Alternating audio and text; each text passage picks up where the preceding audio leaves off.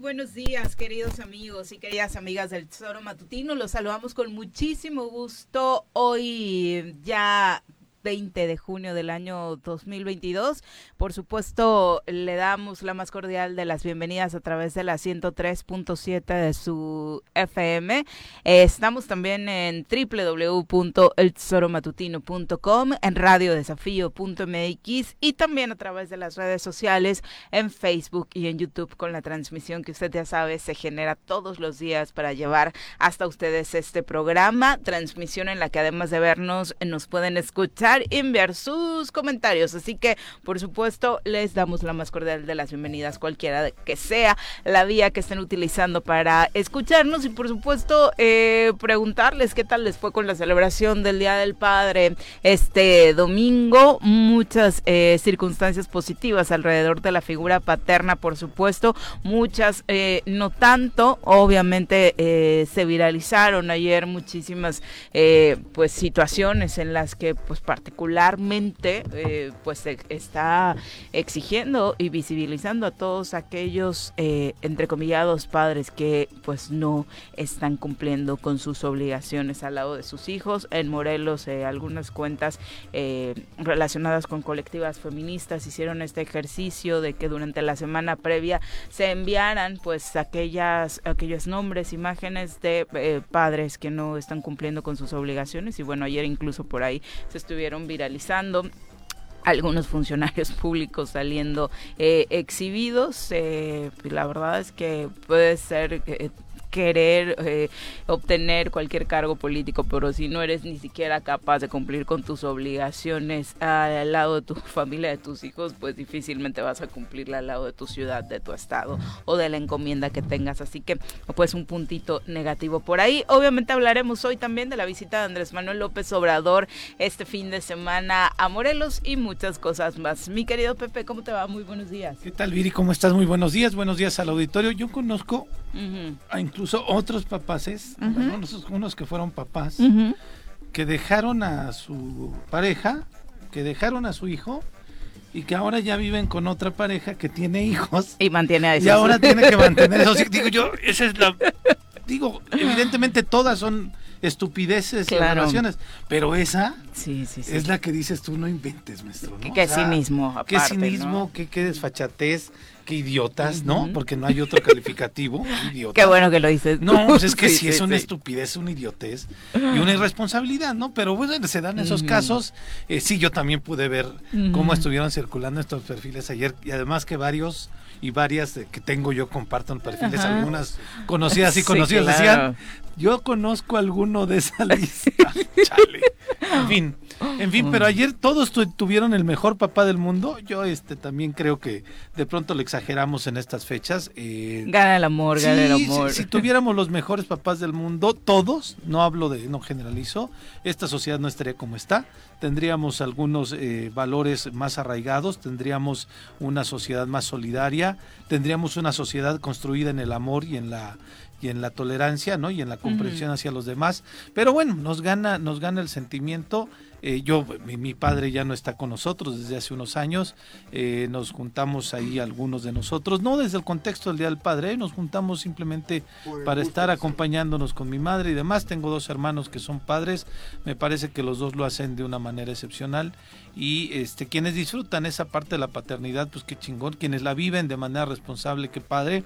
Eh, vivimos otros tiempos también y este hay paternidades que se viven de, de, una manera más intensa, no solamente llevando el salario, no solamente haciéndose responsables de la manutención de la casa y demás, sino participando y colaborando en, en toda esta enseñanza y la convivencia con los hijos. Y, transformándose todos los días, ¿no? Que creo que es importantísimo. Eh, yo afortunadamente un abrazo a mi papá, que además esta semana estuvo muy celebrado, fue su cumpleaños, ah, fue el Día del Padre, entonces eh, sí hubo mucha fiesta alrededor eh, de él y sí, o sea, yo claramente tengo, tengo el complejo de Electra, ¿no? O sea, mi papá es mi todo, mi primer amor, o eh, de, de, pronto en algún momento como que hasta la tendencia de buscar que los hombres en tu vida tengan como, si no llega a este top, pues obviamente no. Pero con el tiempo eso que dices, ¿no? También vas madurando y vas entendiendo que lo chido es entender que papá es ser humano, que papá no es perfecto y con todo y eso obviamente hizo su mayor esfuerzo para ser un gran papá, ¿no? Entonces creo que esa parte es la, la importante. Son las 7 con 10, vamos a saludar a quien hoy nos acompaña en comentarios. En el choro matutino, Jorge en el choro matutino, Jorge ya está aquí. Choro matutino. Felicidades, George. Qué triste es el Día del Padre, ¿eh? ¿Por qué? Sí, tú eres de los papás que se quejan de que no, hay comparación con el 10 de mayo. Pues es que deberíamos dejarlo festejar. Es ahí el día que caiga, como sea, ¿no? Entonces, sí, sí. El penúltimo domingo de. Sí, ya, este pero bueno, la verdad sí es que... se acordaban de ti, tus nenas, pues, una fotito linda. Sí, pues estoy molesto. Sí, con la mamá vi más video, Claro, todo, todo, este, regalos, este, ¿no? Bueno, terminaron haciendo el meme de que el 10 de mayo soleado. Lo mismo, pero más. Y el Día del Padre con la lluvia terrible. pero bueno, la verdad es que siempre es un buen pretexto para que en familia las cosas sí. hay que verlo así, ¿no? Claro. Pero, y, y bien dices, esta parte donde los hombres no cumplen, yo híjole. Qué terror. Yo podría probablemente perdonar todo, ¿no? O sea, bueno, me refiero, o entender, pero que no cumplas con la obligación que tienes con tus hijos, es algo... Y en este caso de la vida política, o sea, ¿cómo pretendes llegar a hacer un compromiso con una ciudad, con un estado, cuando no eres Sí, con el, compromiso primario que tienes en tu vida, no lo cumples. Y como dice Pepe, ¿no? Como hay papás que, este salen de su casa, dejan a los suyos y ven a los de los otros. Y se convierten en padrastros. Candil de la calle, oscuridad no, de la no, casa, no, no, lo logro entender. En tanto duro el enamoramiento con la pareja que tienen, ¿no? Sí, claro. Pero bueno, pues ojalá estos deudores. sí, y ya, ya, es, ya, es, un delito, ¿eh? deudores alimentarios, ya hay detención, este, ya no puedes participar a un cargo público, ¿no? Sí, ya no. Ya no pueden participar a un cargo público. Uy, uy, uy, luego doy el nombre. Yo también tengo algunos, ¿eh? híjole, pero además que los disfrutaré. Yo también. De los que no van a poder participar. claro, pues, pero aparte que critican como si de veras, ¿no? Uy, Eso es, eso es. No sabes de un personaje que yo tengo en la mira, así, que critica todo. Híjole. Todo, todo. Ya bueno, Seguridad pública. Ahorita, en el corte.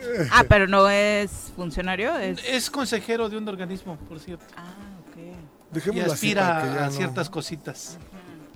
Pues sí está Pero bueno, ahí hay unas carpetas que lo andan siguiendo. Exactamente.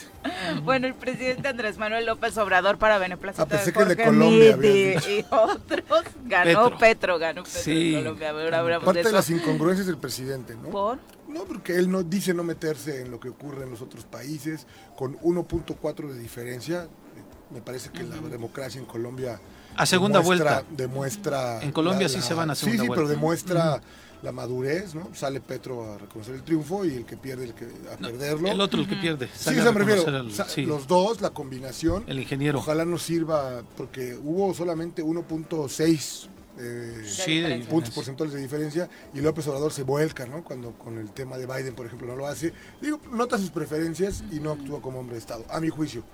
Pues le puso su tuit de felicitaciones, el un recuento histórico, el bloque, ¿no? al final del día, el bloque de la izquierda en, Latinoamérica pues, crece pues, creciendo, ¿no? Crece Rodolfo Hernández es el, el que Pero solo nos faltan dos años, que de hecho, meses, contradictoriamente... Días, 18 horas, 51 minutos y 56 segundos, o bien 833 días. Ya, ya pasó el 60.87% del sexenio. Todavía no te avientes el local. Ay, te prometo que hoy lo hacemos. sí, sí decía, solamente lo del candidato de derecha, curiosamente a quien le copia la campaña es Andrés Manuel, ¿no? Mucha, buena parte de la campaña, de las frases y demás, creo que ni siquiera estaba enterado que no coincidían ideológicamente, ¿no? Es que sí, eso, eso la el que hizo la, campaña Calderón, ¿no? Del peligro para México.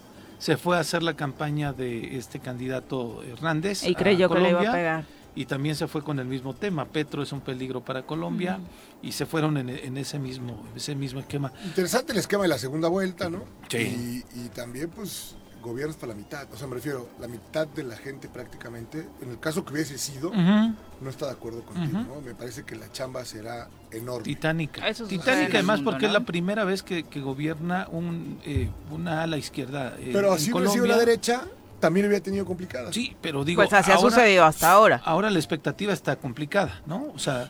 Este, porque ya vi, híjole, una serie de tweets de gente que no comparte con la izquierda, de decir qué barbaridad, qué aberración, qué no sé qué. Bueno, Colombia. Cuadri, por ejemplo. Sí, bueno, Colombia está gobernada por la derecha toda la vida. Y allí está Colombia. Hoy los colombianos decidieron cambiar este hacia un contexto. Alguien decía, un ex guerrillero, él decía, soy economista, ¿no? Antes de guerrillero también soy comunista, perdón, economista, y la, el, mensaje tan fuerte también de la vicepresidenta, una mujer afrodescendiente, con un discurso increíblemente, sí, sí, sí, le pone un sabor muy interesante. Prácticamente ya llegó buena parte del peso de la agenda plural, diversa, a favor de las mujeres, de la comunidad LGBT, toda esta agenda prácticamente ella la lleva y es mucho de lo que suma. Y su discurso es, hablaba de los, eh, de los eh, sin nadie o algo así, como los sin identidad, un discurso un poco al, al, STLN, que eran los sin rostro, los sin voz. Entonces también en su discurso ella habla sobre esta gente que no la habían considerado. las minorías, ¿no? Para hacerlas una minoría mayor. desde luego. Vamos a ver qué camino sigue Colombia, por supuesto, como parte de este bloque de izquierda que, como bien decíamos, crece en, eh, Sudamérica. Y bueno, prácticamente todo el continente está caminando y donde apunta Brasil para allá, ¿eh? lo de Lula que viene, ¿no? Lula posiblemente está, está interesante lo que sucede allá. El presidente Andrés Manuel López Obrador visitó Morelos, llamó desde Coatlán del Río a acelerar el paso para concretar esta cuarta transformación. ¿A qué vino? A, pues no hay mucho tema, obviamente no hay obra pública en Morelos, vino a inaugurar una sucursal del Banco del Bienestar, la número 17 ¿eh? de 40 eh, que se estarán creando en este sexenio para la dispersión de los recursos de distintos programas y hacer mucho más ágil la entrega para quienes eh, son parte de ellos.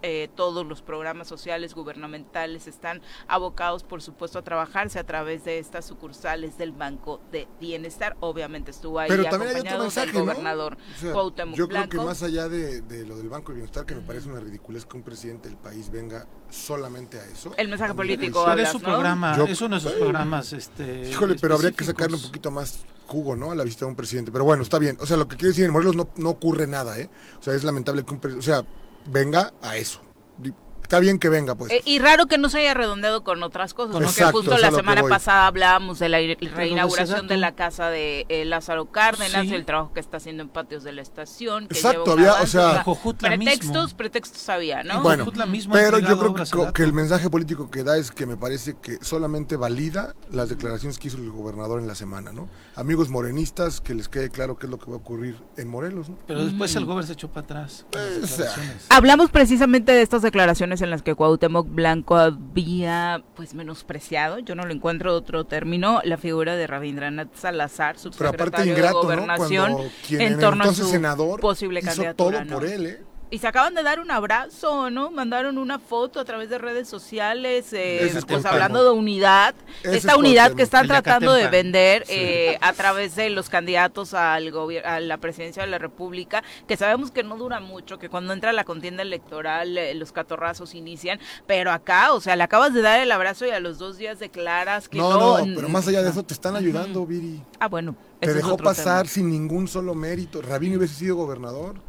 Rabín se disciplina con, por el proyecto. Sin ningún problema. este, había el hombre trabajado y, le pagas de esa manera, porque aparte, suponiendo sin considerar que así fuese, te quedas callado. Mm. Yo estoy seguro y apuesto así como que Adán va a ser este el candidato a presidente de México. Ya apostaste aquí. Ya, apuesto ah, también que a Cuauhtémoc le van a dejar decidir todo y absolutamente todo lo que pasa en Morelos. O sea que no va a ser Rabín, según tú, porque si, si, está en las manos de Cuauhtémoc no va a ser Rabín. O sea, este tono despectivo, agresivo, burlón en el habló, ¿no? A, a Rabín. Yo vi solo, o sea, qué bárbaro, pobre hombre. Pero bueno. Dijo, por supuesto, también en estas declaraciones que iba a ser hombre, su candidato que es hombre, como todos lo sabemos.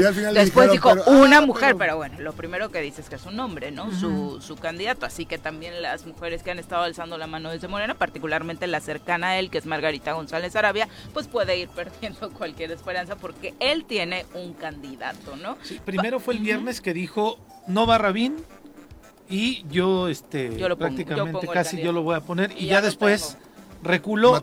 El sábado reculó un poco, pero. ¿Qué dijo? Ya ni se supo. Sí. ¿Supiste tú? Ahí lo tenemos. Eh, pero bueno, ya eh, es parte de, oye, la regaste, mano, ¿no? Sí, o sea, por eso recompuso. Y como siempre sucede, lo que trasciende es la agresión. Exactamente, porque lo volvió a enfatizar. Pero yo sí creo, por lo que hemos visto aquí, quienes entendemos o quienes queremos entender un poco de esto, el señor hace lo que quiere y no tiene por qué no hacerlo en las decisiones. Está entregado el gobierno para él, eh, Morena es parte de su hay una declaración del delegado. Si quieres, primero escuchamos el audio de Cuauhtémoc. Sí, claro. solamente decir que en caso de que esto suceda, por supuesto, de Cuauhtémoc no esperaría otra cosa. Quien me decepcionaría sería el presidente de la República. O sea, volver a sacrificar o sea, a Te seguirías decepcionando, más bien. Como morelense, sí. Sí, claro, eso como, es lo que voy, como morelense, o sea, reconozco muchas cosas del gobierno federal, pero como morelense. ok, justo, el, trato que nos ha dado el presidente con el tema de, Cuauhtémoc y las cosas no, por supuesto, indignante, Por supuesto. Sí, sí, y, en caso de que pues, ahí totalmente, ahí sí los tres, totalmente. Son las 7 con 21, vamos a escuchar lo que decía justamente Cuauhtémoc Blanco. Primero yo dije que debe de haber unas encuestas, ¿ok? Yo sé que, como tú lo dices, ayer me lo mencionaron, el señor David Granadas anda postulando y le anda diciendo a todo mundo, todos quieren ser gobernadores, ¿no? Hay muchas, este, muchas expectativas, este, tanto él está como Lucy Mesa, el mismo de presidenta municipal de Jutepec, el mismo de Jojutla, Juan Ángel, eh, pero pues todo no, no sabe, entonces hay que esperar, no hay que adelantarse. Cuando te, siempre te adelantas, te va peor, entonces hay que, hay que trabajar y siempre he dicho, lo, lo más importante es convencer a la gente a ver qué hiciste tú por el Estado, a ver qué has hecho por, por la sociedad, a ver qué has, hecho por, por, los municipios, ¿no? Yo creo que eso es parte fundamental. Eso es porque ya tenía su gallo. ¿Eh? Ya tenía su gallo. Yo mismo. Increíblemente. ¿Qué has hecho, Cuauhtémoc Blanco, por la ciudad? ¿Qué has hecho por el Estado, Cuauhtémoc Blanco? ¿Cuál es tu trabajo a favor de qué credenciales te acreditan precisamente como un hombre que pueda tener la moral para hablar así y exigirle a otros funcionarios públicos eso. Bueno, cualquiera de los que le mencionaste para empezar ha hecho muchísimo más que tú. Cualquiera. No, bueno, de entrada cualquiera cumple con los requisitos de ley para, ¿no? no tendría que saltarse ninguno. Si Lucías Morelense. No, bueno, y si no todos son vecindados. o sea, todos tenemos la Ninguno tendría que, aquí, este... Mm, que buscar hacer una trampita, ¿no? Ninguno tendría que buscar hacer una trampita. Increíblemente, eh, ¿cómo, ¿cómo decirlo? Este, híjole, lo que dice, o sea, no tiene madre, ¿no? Es que no, no encuentro las palabras. Pero parece que estamos escuchando al mejor gobernador del país, al mejor rankeado, al de, los mejores. Y cómo, espérense, no se adelanta. O sea, no, bueno, bueno, bueno, bueno. No, no, pero el cinismo total es ¿qué han hecho por el Estado? Cínico en un espejo y pregúntese así como todos los días, ¿no? No, no, pero habla de para llegar a la nominación, ah, ¿qué hiciste, no? Sí, sí, sí. Porque Laura ya ha hecho muchísimo, hay, que, hay que dar las gracias. Pero, pero, pero, para nominar hizo más, es lo que hay que entender. Ahora, no, no, en estos... Es broma, ¿eh? No vayan a creer. Te van a editar y van a decir, Jorge Fit postulando. En estos nombres que soltó, no soltó a su gallo no, lo va a quemar, ¿no? No lo va a quemar. El mismo dijo, dijo. sí, sí, sí, no lo va a quemar. Sabemos que por la cosa iba por, por este... Con Víctor Mercado. Con quien quiera, y aparte está en su derecho, ¿eh? está bien. Ahora, mira, este, el delegado sostuvo que él o la candidata a la gubernatura de Morelos para el 2024, sin importar con qué partidos vayan en alianza, tendrá que salir de las filas del partido Movimiento de Regeneración Nacional y que además cuente con el respaldo popular. Estas son declaraciones del delegado. Yo te este juego un billete que de aquí a diciembre no llega a Se le cambia. ah, no, bueno, no. Lo regresan a Tabasco, ¿no? no, no, se va de aquí porque claramente es, un hombre serio. No sé qué tan serio. No, de veras lo es, ¿eh? O sea, es un hombre que no, no, no creo. ¿Te parece serio venir a respaldar a Raúl Ojeda Subieta? es, su chamba, es su chamba, Viri. ¿Hasta dónde, no? Raúl Ojeda Subieta, dirigente del partido Guinda, anunció que tiene a cuadros valiosos. Rabín, Margarita, Juan Ángel, Rafa Reyes, Lucy Mesa, Sergio, me imagino que habla del senador, senador. diputados federales y locales son los aspirantes, pero menciona eso. Ahora, él, como bien dice, se va a ir, ¿por qué? Porque viene el proceso de renovación de dirigencia de Morena. A partir del 30 de junio se eligen las eh, distritales, porque ellos, su estructura es a partir de las distritales se van a... Que eso vino, ¿no? Después, de la larga que ha tenido y el conflicto interno. Después van a tener las asambleas municipales, después las estatales y después su Congreso Nacional. El 30 de julio empieza el proceso de renovación de, dirigencias en Morena. ¿Qué no hay? Y esto es curioso, que no anunciaron un periodo de afiliación. Entonces quiere decir que quienes participarán en esta en esta reelección, en esta elección, en esta renovación, el gobernador no es de Morena. El gobernador está Pero no necesita proceso de afiliación. Al gobierno le abren, le dan su credencial pero sí puedes impugnar, ¿no? Si no hay proceso de, de, afiliación, puede haber una impugnación porque el gobernador hasta la fecha... el presidente lo beatifica y le da la bendición. Pero el Tribunal Estatal Electoral o el Tribunal Electoral de la Federación, no todo ha actuado el Tribunal de la Federación a favor del presidente. Pero bueno, aparte una cosa es un dicho de Ojeda y otra cosa que sea una realidad, ¿no? Al ratito pueden abrir a un ciudadano cualquiera porque Víctor por otro lado no tiene partido, ah, bueno, para candidato, pero para las dirigencias. Bueno, no sabemos si para ser parte de las ¿eh? dirigencias, yo ah, tampoco lo creo. Es que el pero pues proceso mañana puedes, a ver, si resulta que Cuauhtémoc nació al lado de tu casa y no te diste cuenta, mano, perdón, ahí sí este los padrones Al rato todo el gabinete es de Morena, ¿no? Los padrones están eh, son un públicos. públicos y ahí puedes observar también la documentación de dónde naciste, dónde acreditaste residencia y todo. Pero ahí, ahí ya bajo una impugnación las cosas distintas. Yo nada más lo advierto, no, me, no es mi interés como llegar Sí, no, no le vería mayor problema, ¿no? A que se saltaran reglas y obviamente pudieran participar. No va a ser un impedimento para ellos por cómo se han venido conduciendo desde que los conocemos, ¿no? En, en, medio de las trampas, por supuesto, y de los acuerdos y de cómo tienen sometido a Morena, ¿no? O sea, el grupo del gobernador, hay que decirlo, tiene sometida a Morena en, Morelos. Y qué pena, de verdad. Eh, afortunadamente, la ciudadanía salvó a Morena en esta alianza por la capital del estado de tener hoy a quien era el candidato natural, Jorge Argüelles, a suceder después a, a, Cuauhtémoc Blanco en caso de haberse convertido en alcalde de la ciudad, ¿no? Quienes se confundieron que las cosas pudieron ocurrir solamente con dinero. Pero, sí, pero fue la ciudadanía la que les dijo, no queremos esto, no creemos en esto, porque si hubiera sido por la gente de Morena, hoy tendríamos a Jorge Argüelles gobernando la ciudad, ¿no? Sin duda, sin duda. Es a lo que voy, como porque ahora va a ser distinto. Sí, yo creo que o sea, le dejaron todo, no, no, no, me refiero, le dejaron el poder de decisión de absolutamente todo a Cuauhtémoc. De Cuernavaca.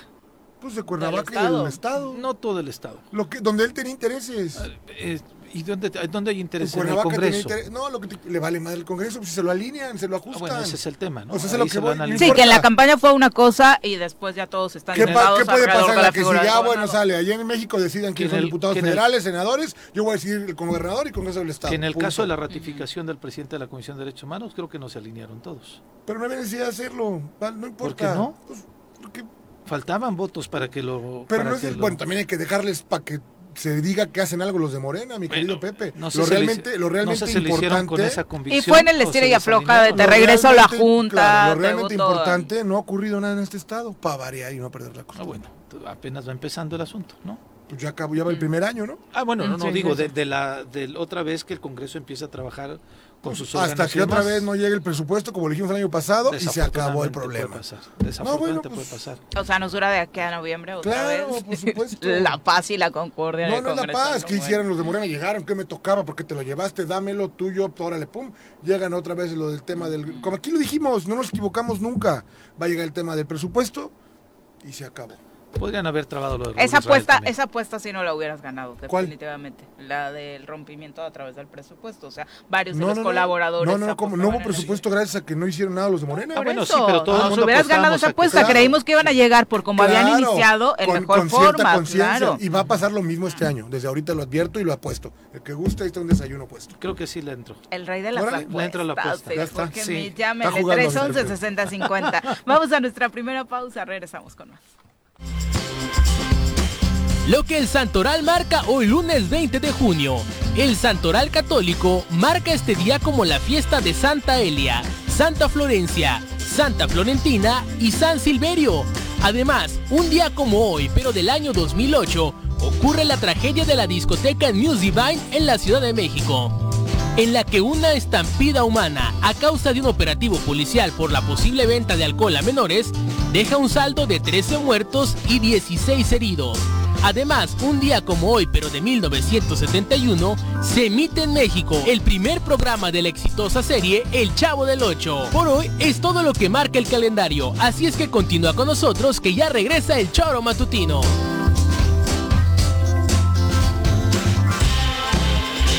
Nuestros héroes vuelven al choro después del corte.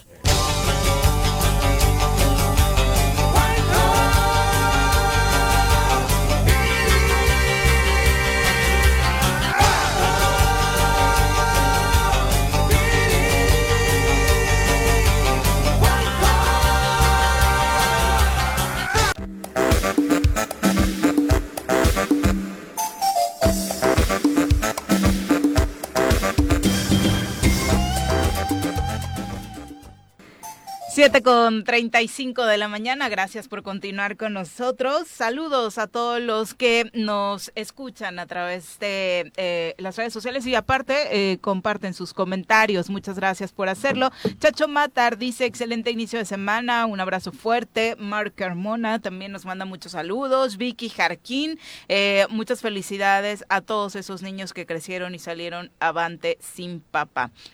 por supuesto, Vicky, sin lugar a dudas. Arnaldo profe, un abrazo, muchas gracias por acompañarnos. Eh, Luis Flores dice, bueno, ustedes estuvieron en el otro sexenio, les recuerdo que también hubo abuso en muchos sentidos en ese gobierno. Eh, ¿Está bien? Sí, tiene razón. Tiene razón, no los cometimos nosotros, al menos yo no. Sí, yo tampoco, a mí que me y, Y también señalé yo las cosas. Pero pues el PI, no faltó decir, y el PI robó más, ¿no? Ya, ya, es que eso es lo que está cañón. la, pregunta es... Le hace falta ese remate a Jorge. Sí, es que ya, no manches. No, la pregunta es, hay, hay carpetas de investigación, hay una mujer que está detenida, hay otros más que están siendo investigados, eso no es, no, no, no se puede ocultar absolutamente en ningún momento. Fue un exceso que el gobernador pusiera a su hijastro o su hijo como, como candidato. Desde luego, como Cuauhtémoc Blanco ahora ya dice que tiene su elegido. Así igualito lo hizo Graco, se le criticó. Algunos lo criticamos desde adentro, otros no, otros lo dejaron pasar como si fuera. Ganó una decisión ahí, este, la que se dio. pero ahora el poder, sí, ahora ya el gobernador también tiene un un elegido y hay que aplaudirle. Tiene a su hermano intentando este, dirigir un partido político como lo hizo Graco en su momento, pero a Cuauhtémoc no hay lo que Lo que te choca te checa, ¿no? No, entonces no, repitiendo los mismos errores. No, no, nada más que Graco por lo menos algo hizo por Morelos. Hoy nada. No queremos ver qué obras públicas ha habido, qué, qué buena noticia tenemos. O sea, eso es lo que lo que tenemos que considerar y desde luego no hay que olvidar el pasado, ¿eh? No hay que olvidar el pasado, pero también hay que reconocer que actores políticos fueron quienes cometieron los excesos y no meter a todos en un solo costal. No, veremos aquí, yo pregunto, ¿qué cada uno de los integrantes del gabinete Cuauhtémoc Blanco qué han hecho? Ya no dejemos la cabeza, obviamente la cabeza le reclama porque, es Cuauhtémoc Blanco, pero, a cada uno, si quieren vamos deshojando la margarita y los vamos comparando con otros funcionarios, incluso no del diseño de Graco, sino de Marco Adami y demás, para saber qué ha pasado en nuestro Estado en estos últimos años y qué es la desfachatez que estamos viviendo en este momento. Bueno, saldría sobre el ejercicio porque yo veo que no ha pasado absolutamente nada, ¿no? Sería eh, ocioso, lamentablemente, para el Estado. Paco Carzu dice, saludos, buen día, buen inicio de semana, ánimo chicos. Eh, la verdad es que el gobernador no tiene ni idea de lo que dice el pobre. Ahora ya el PES y toda su militancia se volvió moreno. La verdad, eh, qué cara dura, qué nefasto. Eh, le pregunto lo mismo que has hecho tú, Cuauhtémoc, por Cuernavaca cuando fuiste presidente, ahora como gobernador. Solamente de algo bueno, una obra que impacte, que sirva, que funcione. Sigue inaugurando canchas que hizo Graco y solamente las pinta, ahora las presume como suya. Y así muchas cosas que solo va y gestiona porque el gobierno federal pues le abre la puerta inmediatamente y es parte de lo que se sigue diciendo. La verdad es que eh, lo que le escucha tras bambalinas que seguramente es positivo, lo traduce en su idioma y su lenguaje poco entendible y es lo que nos comparte. Ese también es eh, uno de los grandes eh, problemas, ¿no? que si alrededor no hay alguien que lo aterrice, difícilmente las cosas van a cambiar. Y obviamente solo escucha aplausos, eres el mejor, te odian, por eso dicen eso de ti. La verdad es que si no hay autoanálisis, no hay retroalimentación interna para aceptar errores, pues no vamos a cambiar este estado. Jorge Junior Zaragoza, un abrazo desde Jojutla. Muchas gracias por acompañarnos a través de la transmisión en Facebook y por supuesto esperando que eh, puedan eh, seguir compartiendo sus comentarios. Jorge Armando Arroyo también nos dice, eh, no, en 2021 la militancia de Morena rechazó al candidato del Cuau y en 2024, como en 2021, con su candidato Argüelles, la militancia y la ciudadanía le va a enseñar otra vez a Cuau cuál es el lugar de sus candidatos morados. Buenos días. Ojalá así sea, de verdad, de corazón es lo que desearíamos los morenenses para no seguir padeciendo todo el resultado de los malos manejo que el gobierno del Estado y su equipo eh, y el equipo del gobernador, por supuesto, están teniendo, porque justo señalábamos que hay dos vertientes, ¿no? Una, quién será el candidato a la gubernatura en 2024 y otra, quién sucederá a Cuauhtémoc Blanco cuando se vaya, porque ya dijo que él en 2024, por supuesto, va a ir a buscar otro otro cargo público. A la Ciudad de México. Exacto. Entonces, pues va a haber un impasse ahí en el que se tenga que retirar y quien, bueno, siempre se dijo que Pablo Ojeda era quien iba a sucederlo. Ahora, claramente no está y tendría que eh, pues buscar a otro personaje, ya sabemos cómo para dónde apuntan las cosas. Son las 7.40, vamos a darle un repaso a la información nacional. El choro vienen las nacionales, el choro vienen las nacionales,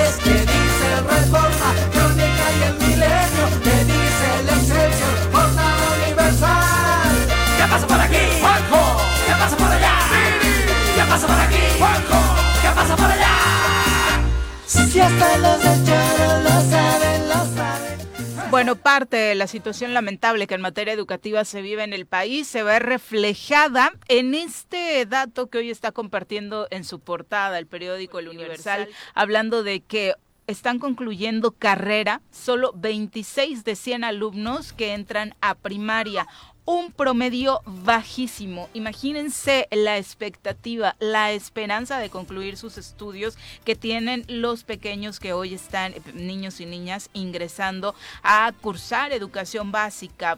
Es un porcentaje realmente terrible. Según el modelo de tránsito de la SEP, de los 100 alumnos que empiezan en primaria, 81 logran llegar a la preparatoria, solo 53 egresan y únicamente 26 concluyen la universidad. Sin lugar a dudas es un reflejo de lo que está sucediendo terriblemente con la educación en México, que no hacen sino más que sostener esta teoría de que se tiene que abrir eh, muchísimo más la posibilidad de que eh, la universidad particularmente tenga este apoyo económico porque muchos de los temas que hacen que los jóvenes no concluyan una carrera pues es precisamente el gasto increíble que se tiene que hacer para hacer una carrera profesional en, en nuestro país, ¿no? Sabemos que incluso las universidades públicas o no tienen lugares o para quienes tienen lugares, pues obviamente termina siendo pues prácticamente como una privada con la serie de apoyos que se tienen que generar, ¿no?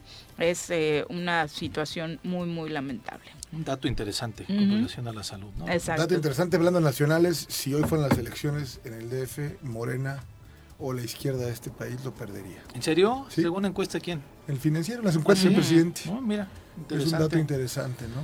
Que era justo una de... las polémicas que se generaron la semana pasada. No, bueno, entonces, ¿cómo va a ser tu candidata, no? Claro. Eso, eso acomodará la... Y aparte el financiero, que es quien ha sacado las encuestas, la Diaria. realidad. No, no, no, pero si sí, aparte lo diaria, que ocurrió ¿no? en los estados, Sí, claro. eh, ahí está. Las Claro. tendencias más claras se han marcado es. ahí, ¿no? Bueno, y por eso Marcelo Ebrard ayer salió diciendo que Es él la en este momento Reconocida. soy el que reconocida. no y dice soy el que encabeza las, las Las encuestas, encuestas. y llamó a crear la Comisión Nacional de Defensa de la Cuarta Transformación, cuyo objetivo sería impulsar al canciller para ganar la encuesta interna del partido que definiría al abanderado. Dijo que no se va a confrontar con el eh, con el eh, presidente, que le han dicho de otros lados que se tiene que enfrentar con el presidente, pero él dice no. Vamos mejor a trabajar para ganar la encuesta y poder ser el candidato en el 2024. Va a generar recorridos a lo largo y ancho del país previo a la encuesta. Esto lo dijo arropado con seguidores en Guadalajara, entre presidentes municipales de Jalisco, regidores, alcaldesas, diputados federales y locales de Morena, que se reunieron en este en esta entidad, en Expo Guadalajara. Este acto político sí enfatizó, no fue para destaparlo como aspirante presidencial, pero justo usaba esta frase que decía Jorge, soy la corcholata reconocida y por es. tanto tengo que cumplir con las expectativas que eso Representa. He estado en muchos eventos últimamente, pero solo es parte del trabajo que estoy haciendo. Y sí, la verdad es que la agenda pública de Marcelo en el país ha crecido, ¿no? Ha crecido porque sí, y sin duda, o sea, en, en, una encuesta de reconocimiento, por supuesto que Brad sería el mejor posicionado, ¿no? Porque además fue una contrario al candidato de Jorge. Sí, porque fue una reunión de regidores y demás hablando sobre la situación migratoria de todos los paisanos, ¿no? Entonces imagínate que de repente viene a Morelos, pues claro, también tenemos una cantidad de migrantes impresionante y también le da para tener una agenda específica aquí, ¿no? O sea, en todo el país le da Marcelo para poderse eh, pues placear. Pero aparte el presidente lo posicionó como el comodín en los primeros dos años de gobierno, ¿no? O sea, era el que hay falta gas, ve y compra las pipas, hay falta, o sea, era el que falta medicamento, ¿no? Era el, el COVID. Y resolviendo los temas, la verdad es que con éxito. ¿no? Resolviendo, es un hombre distinto. O sea, me parece que es un hombre formado, ¿no? A diferencia... Y tampoco es un eh, hombre de confrontación, en eso también se coincide, ¿no? Incluso recordemos aquel momento en el que justo en las elecciones, en la segunda que participa Andrés Manuel con Peña Nieto, eh, hablaban de que en las encuestas estaban muy parejos justo cuando él eh, gobernaba la Ciudad de México y no tuvo ningún problema para decir es de Andrés Manuel, ¿no? Hay, un breve audio de Marcelo en este lugar. Los hechos son muy sencillos. Lo que he visto ahorita son 325 representantes de las 32 entidades federativas. Eh, porque antes me había dicho y dice que usted no tiene apoyo en Morena y dice que sí. Entonces, si vamos adelante las encuestas, yo esa especulación no me la estoy planteando. Y además, eh, creo que sería muy eh, temprano, hay una cierta insistencia en un sector, decir, tú te tienes que enfrentar al presidente, ¿qué voy a hacer? A darles gusto. No, no lo voy a hacer. Yo lo que voy a hacer es participar en la encuesta, cumplir mis operaciones. Y vamos adelante hoy. Eso es la realidad, es eso. Los hechos va a generar su propia estructura, lo tiene muy claro, cuántos por cada estado representantes de esta estructura, insisto, que anunció el día de ayer. Exacto, y bueno, respecto a lo que señalaba Jorge, esta encuesta que publica hoy en su portal financiero, el apoyo de, a las alianzas de partidos en la Ciudad de México rumbo a 2024 va pareja, la alianza PAN-PRI-PRD obtiene 44% de la intención de voto para jefe de gobierno hoy, mientras que la coalición Morena Partido Verde PT contaría con 42%. Esto lo dice la encuesta más reciente del financiero realizada en la capital del país entre el 10 y el 12 de junio a adultos con eh, posibilidad de votar. La intención de voto para jefe de gobierno, sumando alianzas a la pregunta expresa de si hoy hubiera elecciones para jefe de gobierno de la Ciudad de México, ¿por cuál partido votaría usted? Arroja estos resultados. Según el estudio, Morena registra 36% de la intención de voto en porcentaje efectivo, es decir, solo partido por partido, sin considerar este 15% que dice que hoy todavía no lo tiene claro. El PAN capta el 20% y el PRI el 19% en la capital respectivamente. Solitos, eh, lo tendré muy claro, Morena, la alianza es la que haría la diferencia. O sea, el solito ¿no? existe ya. Ya hoy el partido, o sea, el país está muy claro. Son dos bloques, ¿no? Y el partido que trabaja con el presidente, que es MC, ahí estamos, ¿no? O sea, eso ya no va a cambiar. Eso ya no va a cambiar. Pero eh, no ponen nombres, ¿no? Todavía no ponen solamente hicieron por candidatos. Pero yo creo que esto para esto esto No, claro, es un, es, un, para un análisis es un golpe fuerte, desde luego que sí, desde luego que sí. Y además porque la izquierda es el origen. Considerando que Morena sigue siendo izquierda, es quien ha estado eh, pues teniendo su principal bastión en la Ciudad de México. Bueno, es que de ahí te da para generar en todo el país. Es ¿eh? la plataforma de Andrés Manuel. Así es. ¿no? Es la plataforma de Andrés Manuel. Desde el 97 que la gana el ingeniero Cárdenas, en el 2000 que la gana Andrés Manuel, después Marcelo Ebrard, después ya Mancera. este Mancera y ahora Claudia Sheinbaum, ¿no? Entonces, este sí es eh, para reflexionar por parte de Morena. Porque aparte la construcción de un proyecto partiendo del Distrito Federal o de Ciudad de México es interesante. Usted del centro, Así es. Usted del centro y te da un reflejo de lo que puede suceder a nivel nacional, ¿no? Así es. Ahora, la fortaleza ahora de Morena, Jorge, en los estados este, puede ser determinante en la contienda nacional. Está bien, lo es. ¿no? Digamos que lo es, pero lo que quiero decir es que Morena refrende la presidencia de México, ¿no? Ya, ok. Pierde el DF, es, es, un golpazo. un golpazo. Porque aparte, repito, para la construcción de un proyecto en el 2030, Claro. el DF es un espacio inmejorable. Total, y Sin duda. absolutamente. Son las 7 con 49. eh, en la mañana, estoy pendiente de la, la mañanera porque, pues, si se pone musical, espero que ponga Shaki- a Shakira Cumbia, hoy, a ¿no? cumbia. Entonces, a ver, a ver cuál pone. Sí, cumbias. abrió así diciendo que hoy Celso toca Piña. cumbia. Vamos a ver al final a quién pone. No, a, a un Vicentico. colombiano, ¿no? Ujú. Vicentico. Sí, podría ser. Yo Sí, creo sí, que una de Shakira, espero que Hips Don't Lie. O O la de Currambera, ¿no? Que está ahorita Dolor mejor. Esperanza, Carlos Vives. O No, Carlos, no, es ese Diego no es de. Carlos Vives, No es de Diego Vives, Torres. Diego, cierto, Sí, es sí, cierto, sí, perdón. sí, sí. Aunque mal Déjame estoy robarte un beso. Son las 7 con Pero 49. Vamos a pausa. Regresamos con más. 7 con 54 de la mañana. Gracias por continuar con nosotros. No, bueno. Sientes, ay, que las cosas están No, no, cambiando. te sientes en casa, Eh, ¿no? Pluralidad. Señor Jorge. No, no, por lo menos empatamos Ya porque sientes- híjole, Sí, aquí siempre me dan montón. ¿Cuál? Eres un exagerado. Te Eres has vuelto muy, muy, muy morenista. ¿Yo? Sí. No, pa- te acabo de decir que no coincido con el eh, No, nada más presidente con lo como morelense. pero, pero hasta ahí todo lo demás de Te dije, ¿puedo reconocer otros Juan, temas? ¿te presiona? ¿O no es? Te, te voy a hacer una Se nos señal. cayó la mil- cada, cada que un tema esté presionada, ¿te se nos- parece? se nos cayó la, nuestra credencial de Morena. ¿Se te queda la credencial de Morena? No, no, no, no, no. Son las 7 con 55. Vámonos a entrevista. Muy buenos días, Viri, Pepe, Jorge y amigos que nos escuchan. A fin de homologar el artículo 94 de la Constitución local, para que al igual que el presidente de la Suprema Corte de Justicia de la Nación, el titular del Poder Judicial en nuestra entidad dure en el cargo cuatro años, el diputado Eleazip Polanco ha propuesto realizar este ajuste, de manera tal que la gestión del magistrado presidente del Tribunal Superior de Justicia del Estado de Morelos garantice la impartición de justicia de forma pronta y expedita y que además dé certeza y estabilidad a toda la base trabajadora de ese poder del Estado. Por eso vamos a conocer más del tema con el propio diputado Eleazip Polanco que ya se encuentra en el estudio. Bienvenido. Así es, el diputado de la CIP Polanco nos visita hoy en cabina. Bienvenido, muy buenos días. Gracias, Viri, Pepe, Jorge. ¿Cómo estás? Diputado, buen día. días. Del, es- PRI, obviamente, y por Claro, eso el se señor nota, se- Jorge se ve, no se se pone juzga. así como Creo pavo sí. real. Ese creo que es el mejor regalo del Día del Padre. Sí, exacto, exacto, exacto. Muy bien a la producción, los felicito por empezar una mañana como hoy, La un lunes, semana, una semana, es- con este pie derecho y tan acertado. Los felicito, producción. Bienvenido. Oh, muy buenos días. Oye, ¿este mismo aire de fraternidad se respira ya en el Congreso o ahí van más o menos avanzando las cosas de acuerdo a las últimas señales que nos han enviado? No, ya, ya, ya, la verdad es que este, yo creo que es un tema ya superado. Habrá ahora que eh, redoblar esfuerzos para pues, cerrar el año eh, pues, con números negros, ¿no? Positivo.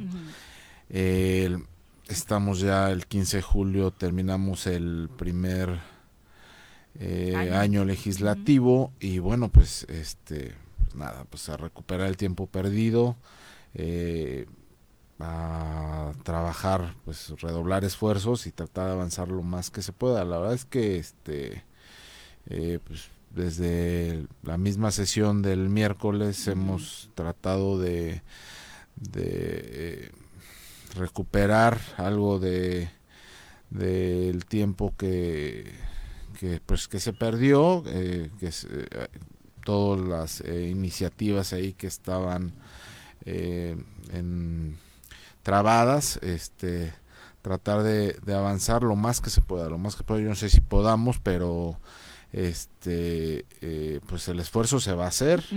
Eh, vamos a, a redoblar esfuerzos y esperemos que con la voluntad de todos pues eh, ir avanzando al menos en lo eh, más sustantivo no ¿Cuáles fueron los factores más positivos para que esta negociación de la semana pasada transcurriera eh, por fin con resultados eh, que permitieron designar al- a- o ratificar a Raúl Israel en la Comisión de Derechos Humanos, arreglar el tema de la Junta Política? Eh, ¿Qué ingredientes hubo extra que no estaban en el pasado, eh, diputado? Mira, si- sin llegar a un, a un tema de romántico ni mucho menos, te diré que pues, obviamente eh, tratamos de ponderar eh, el interés mayor hoy a tutelar es el Estado.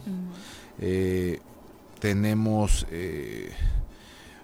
pues un gran compromiso, la gente también lo exigía así, había muchos sectores de la, de la sociedad que pues exigían esta respuesta ya del legislativo de, de un diálogo y de, y de, un entendimiento, de ponernos de acuerdo para transitar. Ustedes saben que aquí se rompe eh, eh, pues el diálogo en, el tema del presupuesto, del presupuesto pero bueno, pues digo, al final del día ya eso ya teníamos que dejarlo eh, atrás y bueno, generar nuevos acuerdos y, empezar a, transitar.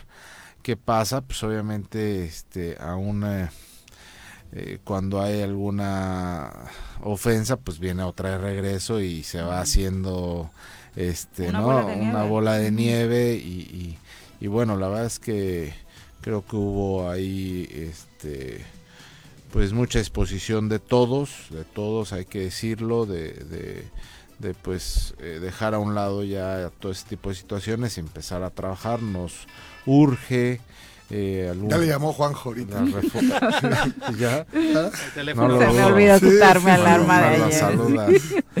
Este así no era, ¿eh? yo, lo, yo lo conozco, yo lo conozco desde, desde este que se le apoyaba y todo, que le hacía su lunch y demás, y así no era. Mira, el primero que lo trajo así fue un priista. Pues, eh, sí, pues ahí, lo, ahí lo traíamos nosotros, este, con la movilización y la militancia y sus playeras del PRI. Ahí tengo varias fotos, las voy a traer. Es, igual que Andrés Manuel, este camino así no era, pero bueno. Pues la gente cambia, pues. Y como ya está en edad, le llega su doble pensión, ¿no? Sí, sí. Hasta triple tal vez, porque está más lo que yo. Pero así no era. Pero bueno, ya se logró, ya estamos en el en el camino, regresando al tema, es que me sacan del contexto. Y este y y pues sí es que es inevitable, porque ahora ya es Super 4-3 y así, ¿no? Y otras cosas. Bueno, la edad lo. tenían, tenían nombramientos, bueno, hay nombramientos pendientes, Instituto de la Mujer, magistrados, ta, ta, ta. Pero da la sorpresa que el primer nombramiento que hacen es el de Raúl Israel después de esta parálisis legislativa. Sí, se vencía el, el, el bueno, se venció el domingo, el primer, el primer eh, periodo eh, constitucional de, del abogado este Raúl Israel y entonces bueno este vieron la oportunidad se, dio la oportunidad. Vaya estábamos este ya eh, eh, en el tema de los acuerdos y este y, bueno pues, el hombre dice, decía Ortega y Gasset de él y sus circunstancias no entonces la circunstancia se dio. La verdad es que te voy a decir algo Raúl es una persona que eh, siempre ha tratado muy de cerca los temas de la comisión con cada uno de los y las diputadas. Entonces tiene muy buena eh, comunicación con todos en el Congreso. Y bueno, la verdad es que ah, pues eh, parte de los acuerdos, lo digo aquí para ir avanzando, es que aquellos temas donde no podemos avanzar, bueno, los encorchetamos y donde tenemos mayor este comunicación y coincidencias, pues los avanzando. Y uno, de, y uno de ellos era la Comisión Estatal de Derechos Humanos. Entonces, bueno, pues vámonos.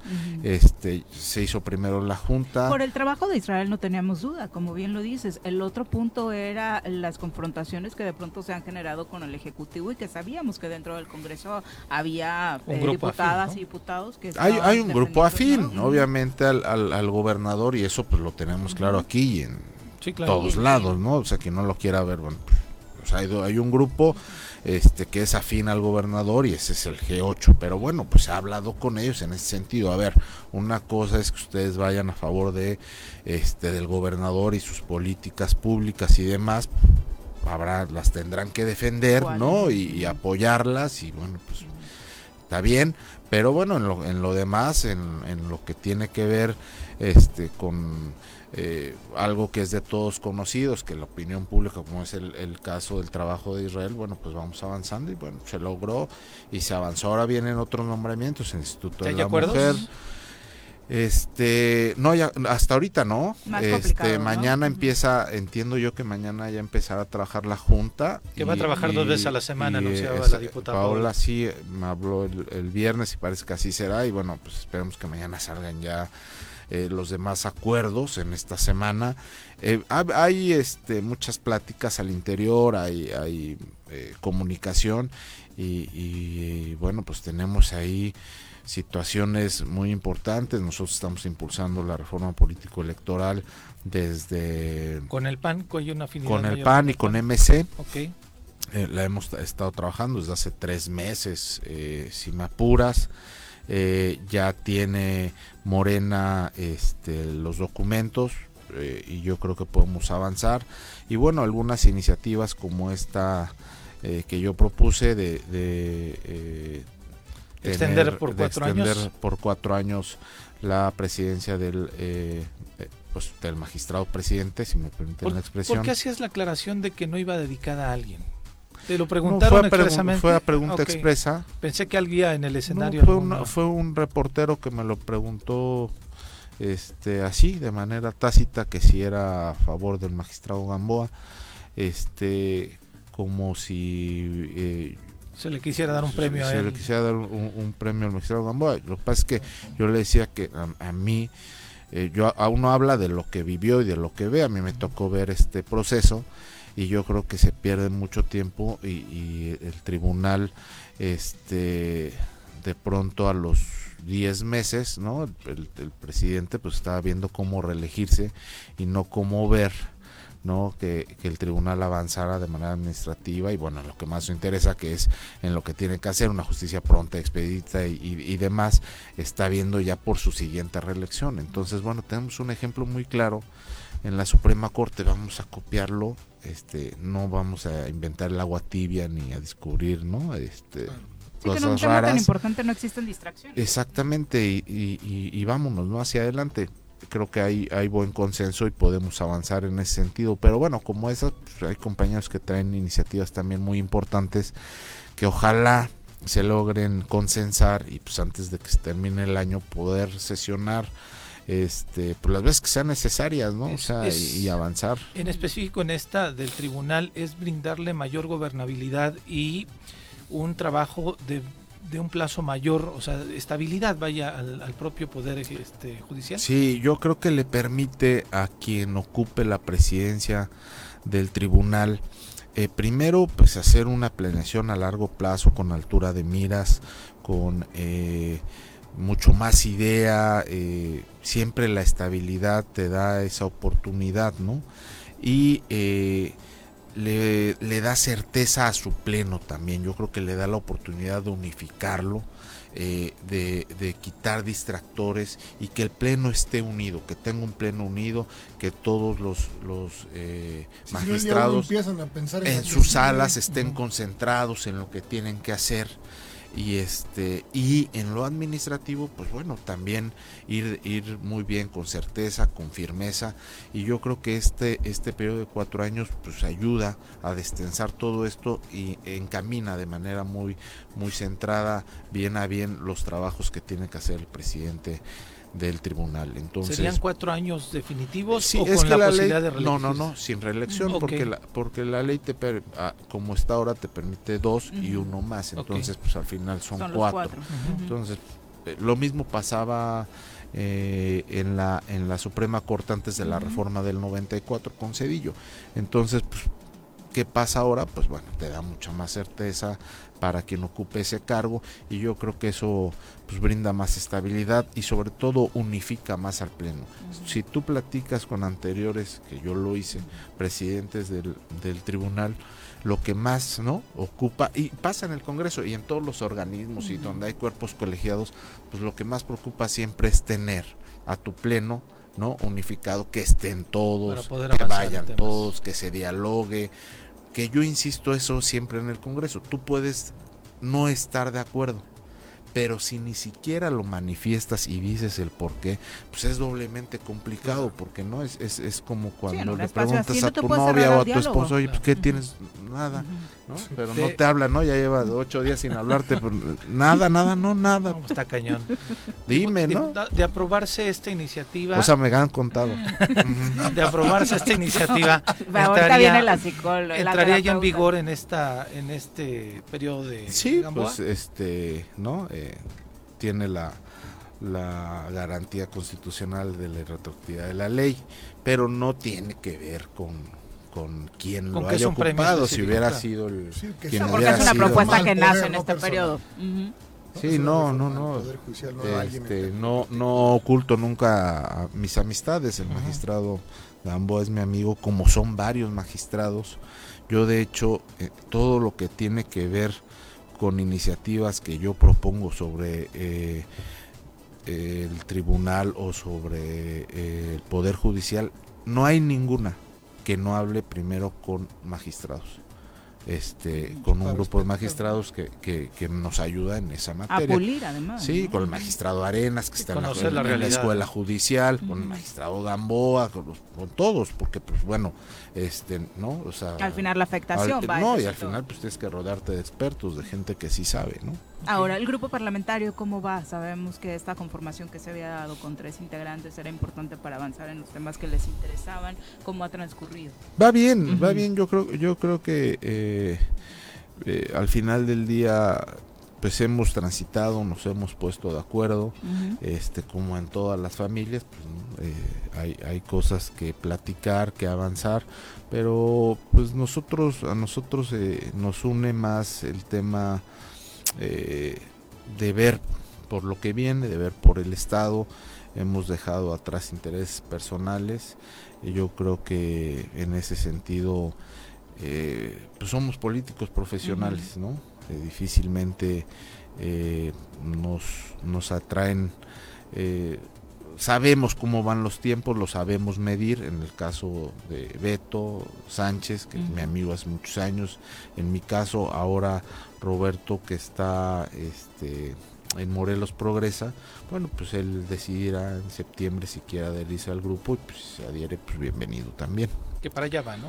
Todo parece indicar. Sí, él, nos ha manifestado la idea de poderse adherir en, empezando el, el, siguiente año y pues bienvenido él y los que quieran, ¿no? Hay varios. ¿Eh?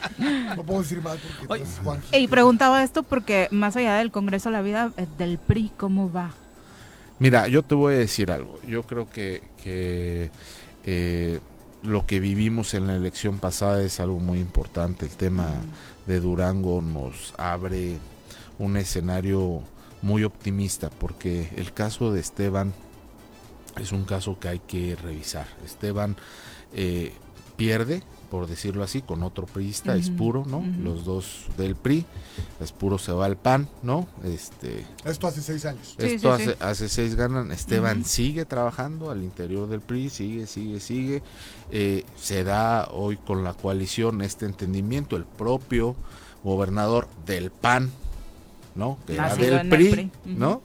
Este entiende no cómo, cómo va porque está al final del día que ese es el, el, otro que tenemos que entender nuestros candidatos del PRI de la coalición tienen que ser candidatos que vayan arriba no que puedan ganar que puedan quien lo signa en Durango al candidato del PRI es el PAN sí. curiosamente o sea sí, bueno es una coalición ¿no? claro entonces eh, el propio Aispuro dice, bueno, pues imagínate, ¿no? ¿Tú crees que eran amigos? No, no, que se llevaban bien, pues no, es una realidad. Pero quien puede ganar es Esteban, va Esteban, ¿no?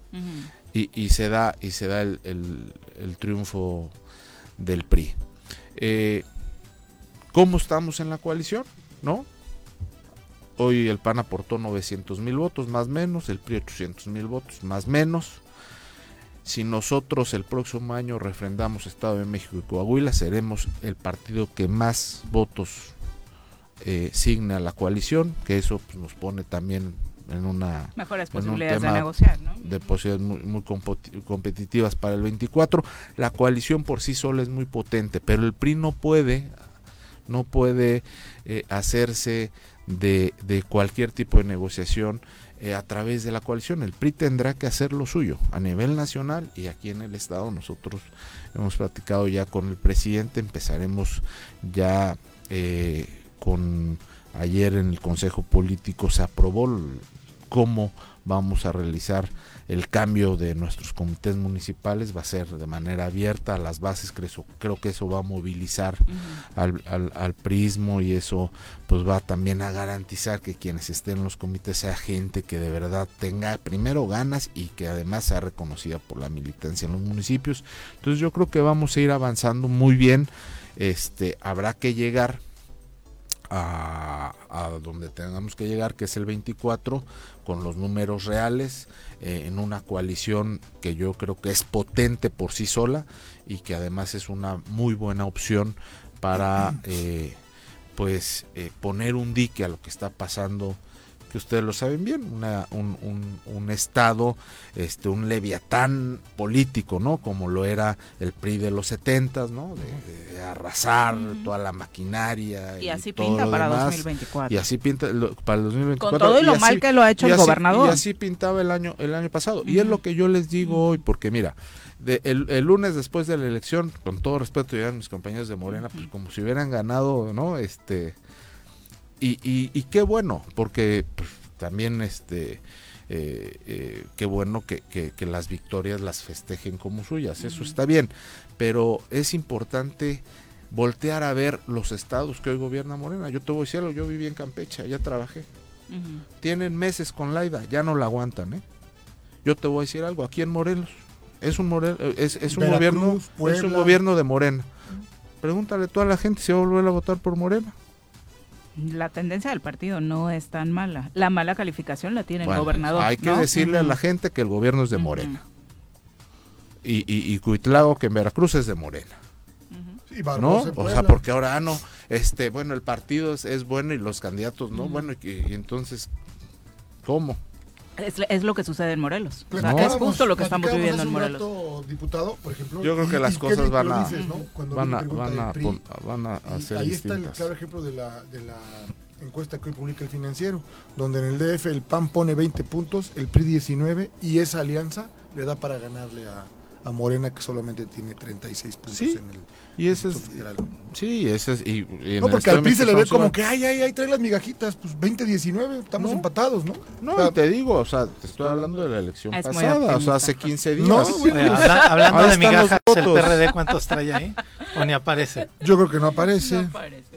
Yo ah, creo que el cinco, PRD va, va cinco, cinco puntos. Ah, mira, les ayuda mucho. ¿eh? Pues, pues ma, eh, trae, trae más o menos lo del verde, ¿no? Cuatro puntos. No, el verde dos.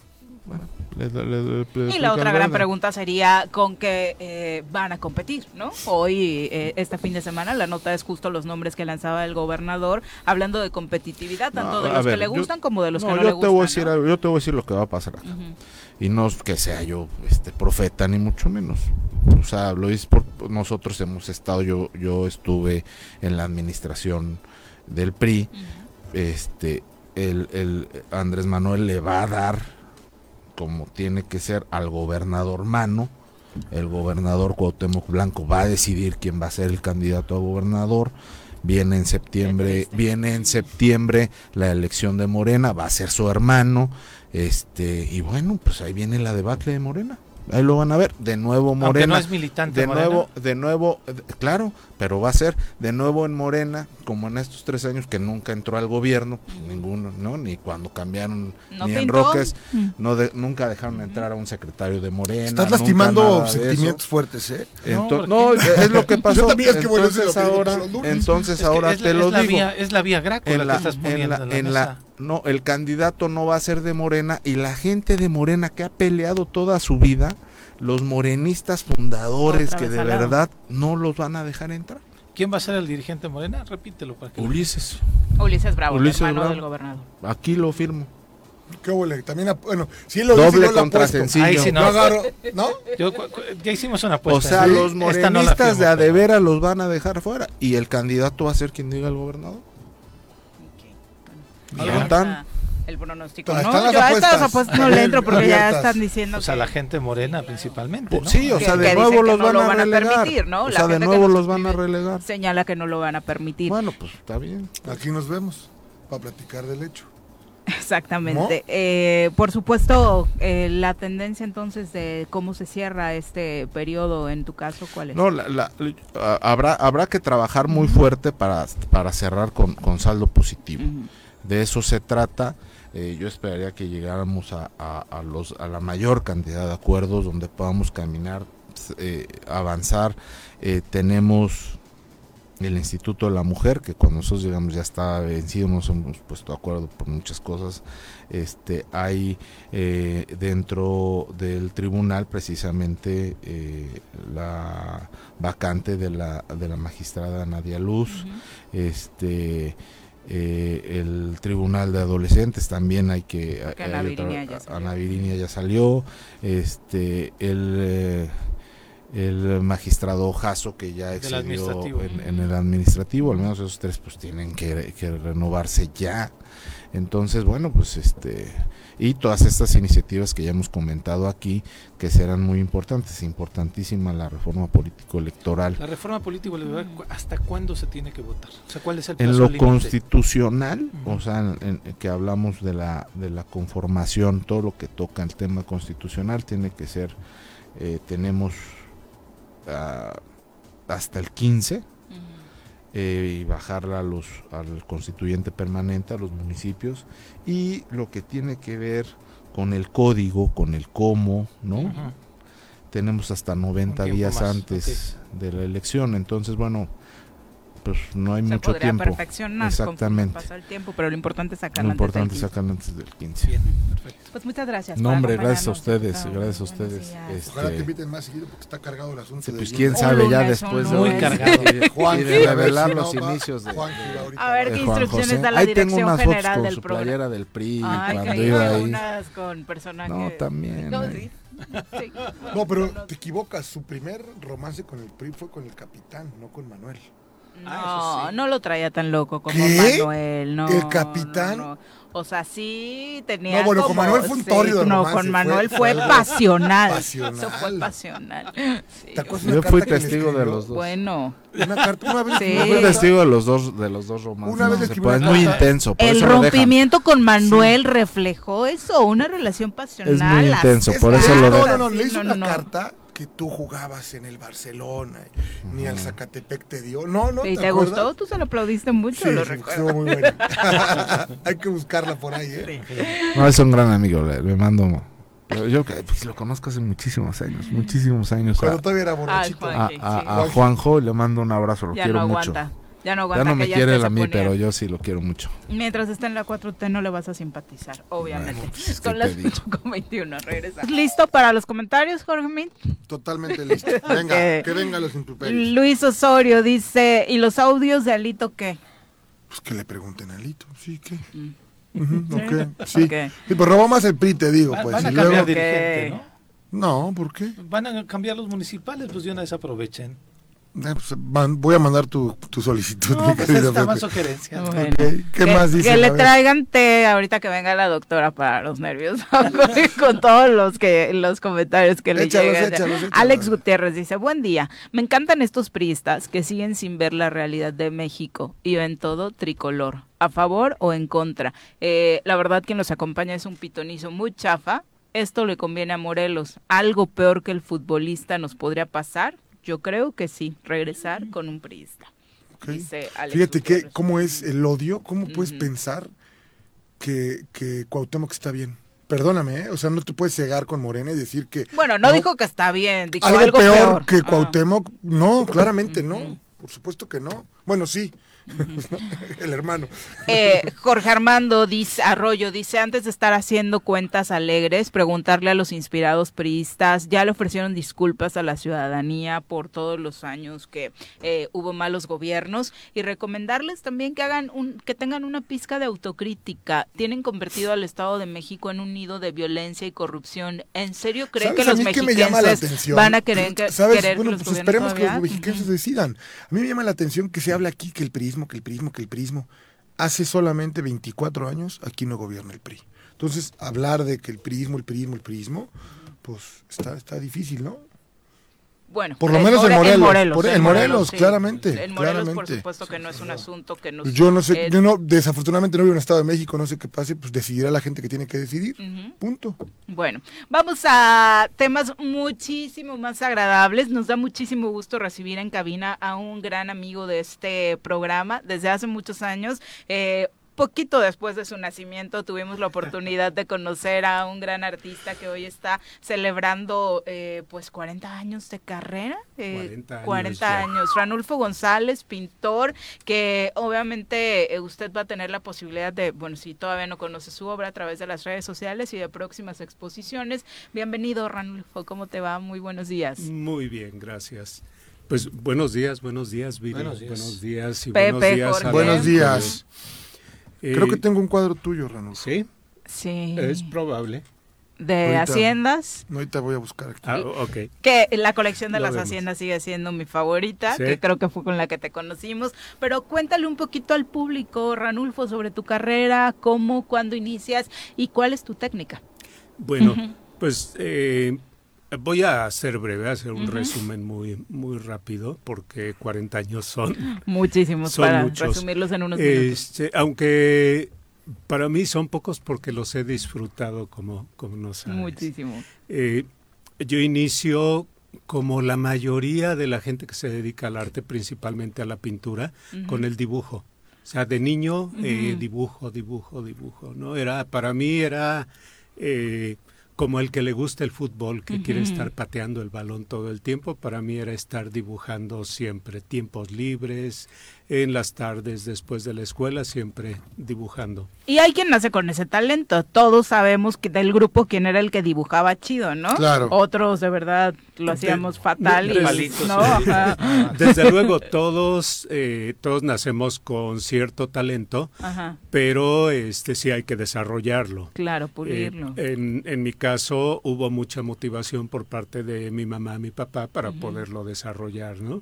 Eh, un ejemplo era mi cuaderno de dibujo nunca faltaba, ¿no? Eh, aunque no lo pidieran en la escuela, siempre compraban mi cuaderno de dibujo. Qué lindo detalle. Eh, mucha gente tiene uno o más talentos, pero si no los desarrolla o además eh, lo que suele pasar, este convencionalismos sociales, la familia, este, las amistades y todo, desvían este, tus actividades hacia otra cosa, ¿no?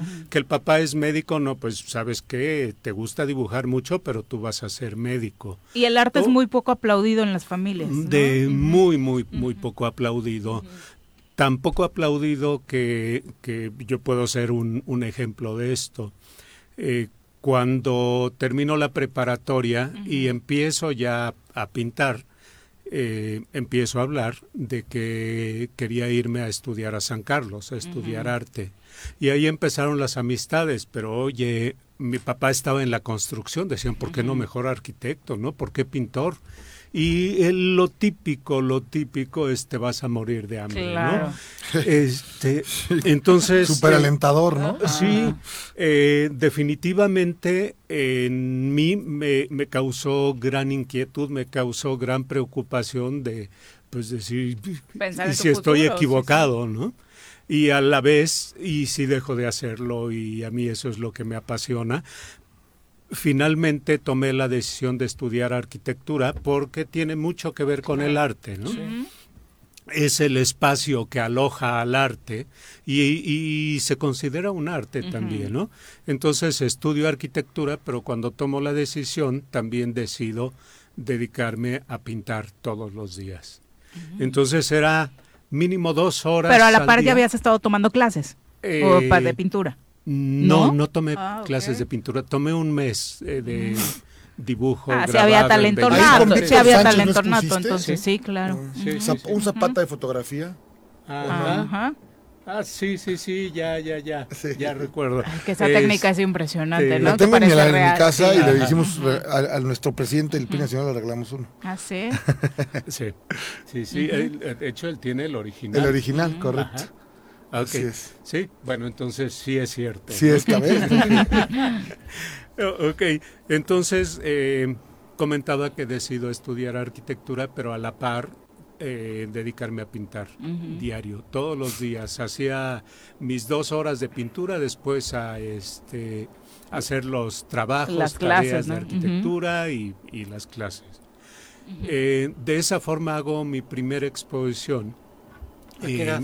Aún estando, eh, estando estudiando arquitectura. Termino, es como si hubiera hecho dos carreras a la par, porque termino las dos y creo que ya la gente me conocía más como pintor que como arquitecto. ¿Y qué hacías? ¿Qué pintabas en ese momento? Eh, en ese momento pintaba, eh, hacía temas sociales, figura humana como tianguis, vendedores, cosas así. Mm, Por escenas cierto, cotidianas. muy mal hecho. Ah, ¿No te gustan? ¿No te gustan los de esa etapa? Pues eh, sin haber estudiado, sin Ah. tener este, conocimientos de anatomía, nada de eso, el resultado no era, mm, El no era óptimo. tan bueno si lo comparo con lo que, con lo que estoy Por eso haciendo. te preguntaba, ahora. ¿qué edad fue tu primera exposición? Eh, mi primera exposición fue terminando la preparatoria, 18 como a años, los 19. 19 años. 19 años fue mi primera exposición donde expuse estas pinturas de las que les hablo que no no no me no me agradan tanto ahora. En aquel momento para mí era Era Lo máximo, ¿no? Este eran pintadas en acuarela. O sea, por consejos de un amigo me puse a pintar la técnica más difícil que, que hay. Y este, con eso se hizo mi primera, expo- eh, mi primera exposición. Y eh, adelanto, esas pinturas van a estar en la próxima exposición que va a ser una retrospectiva. Para ver toda tu trayectoria. Así es, Ah, para ver bueno. toda la trayectoria, este, las van a poder ver ahí y yo creo que mucha gente va a estar de acuerdo conmigo en cuanto a la calidad. O sea, nos vamos a dar cuenta cuál fue la primera. Así es. Bueno, además eh, la museografía se hará en orden cronológico, ¿no? Oye, esta exposición que le estamos adelantando va a ser en el Museo de la Ciudad. En el ¿no? Museo de la Ciudad. ¿A partir de cuándo vamos a poder El disfrutarla? 22 de este, el mes que entra, 22 de Ujú. julio.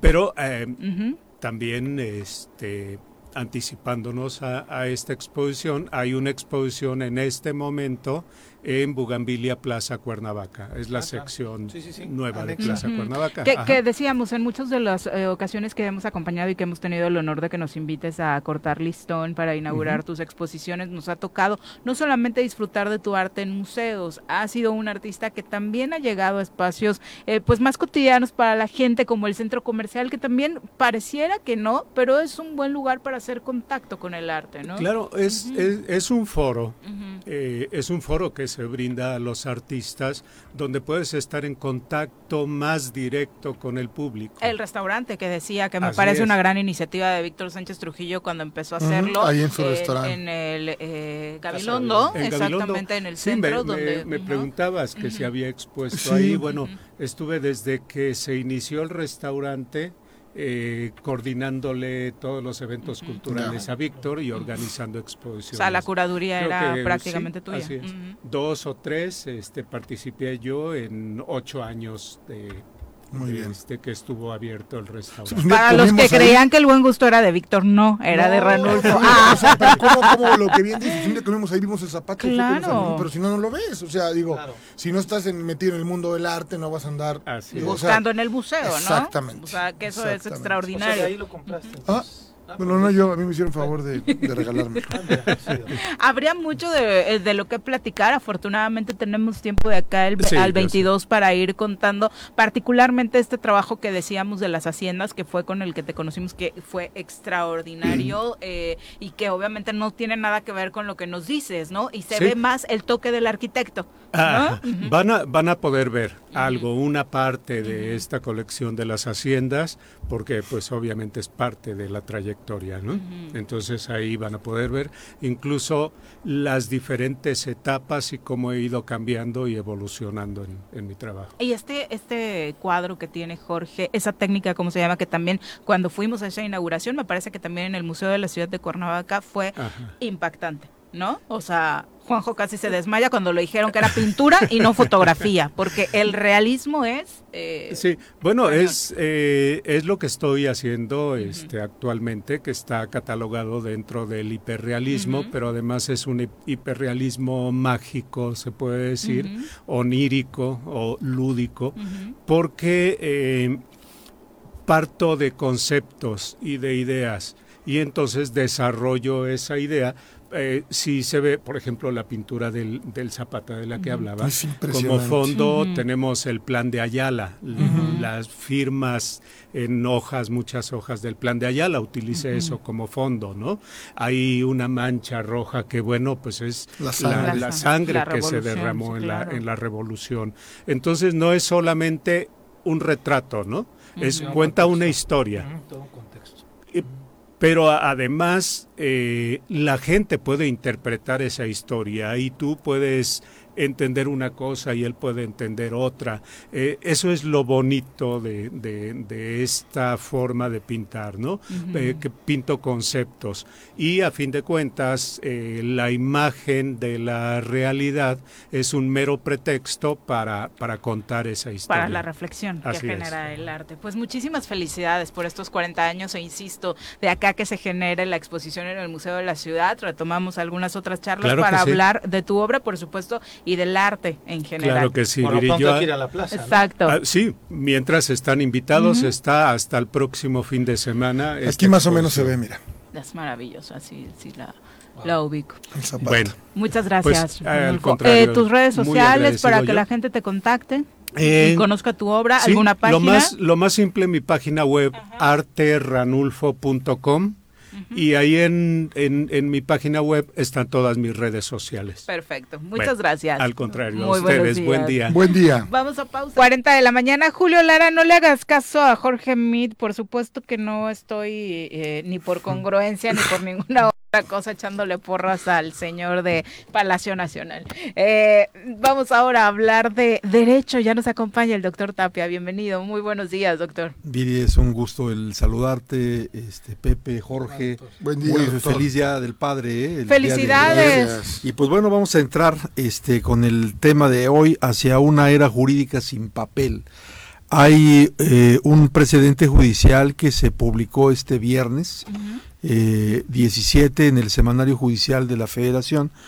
precedente muy interesante, el número de registro es el 202 48 38 emitido por el tercer tribunal colegiado, curiosamente en materia civil del primer circuito en la Ciudad de México. Es un precedente que se publica en el cual eh, en materia civil, en tratándose de un juicio en contra de una aseguradora, en contra de, de Qualitas, este tribunal colegiado le recomienda a la Comisión Nacional de Seguros y Fianzas, en lo posible, en la cuestión de su competencia, dejar de usar el papel y transitar hacia medios electrónicos por cuidado del medio ambiente.